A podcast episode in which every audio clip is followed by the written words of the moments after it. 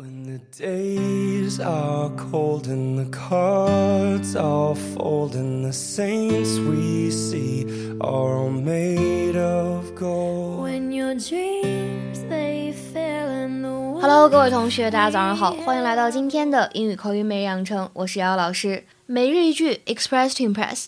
今天的话呢，我们依旧来学习《Modern Family》Season One Episode Nine 当中的一个表达。We should blow this out And throw Luke the best birthday party of all time.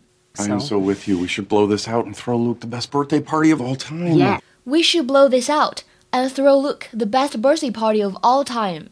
We should blow this out and throw Luke the best birthday party of all time. The best birthday party of all time.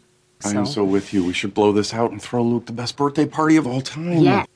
整句话呢，在朗读的过程当中，注意这几点。首先，blow 它当中是一个双元音的 o，发音要饱满。除此以外，throw throw 当中既有咬舌音，又有双元音的 o。还有最后这里 of 它当中的字母 f，它发的是 v 而不是 f 的音，所以 of 千万不要读成 of。这句话什么意思呢？我们应该取消感恩节的聚会，而给 Luke 办一个有史以来最棒的派对。 I feel terrible. We got to do something. Yeah. Um. Well, you know, the family is going to be together for Thanksgiving for the first time, and I don't even know how long. I So. am so with you. We should blow this out and throw Luke the best birthday party of all time. Yes, yes, and we'll order a whole bunch of pizzas and, and, and set up an arts and crafts table. A what? 在这句话的表达当中呢，有几点值得我们一起来学习。首先，I'm so with you 表示 I cannot agree with you anymore，不能更同意。 所以言下之意就是呢，我非常同意你，I totally agree with you。接下来有一个这样的短语叫做 blow out。blow out，它的字面意思是吹灭、熄灭。If you blow out a flame or a candle, you blow at it so that it stops burning. 比如说，我们来看下面这个例句：Somebody opened the door and the candle blew out. Somebody opened the door and the candle blew out. 有个人呢开了门，蜡烛灭了。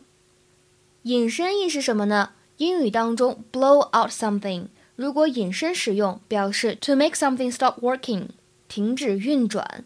除此以外呢，throw a party 表示的是 to have a party，举办派对的意思。今天的话呢，给大家留一个比较简单的任务，请同学们呢尝试翻译以下句子，并留言在文章的末尾。Playing your stereo too loudly will blow your speakers out. Playing your stereo too loudly will blow your speakers out. Playing your stereo too loudly will blow your speakers out. OK，那么今天的分享呢就先到这里了。See you guys tomorrow，明天再会。 The truth, I wanna shelter you, but with the beast inside, there's nowhere we can hide.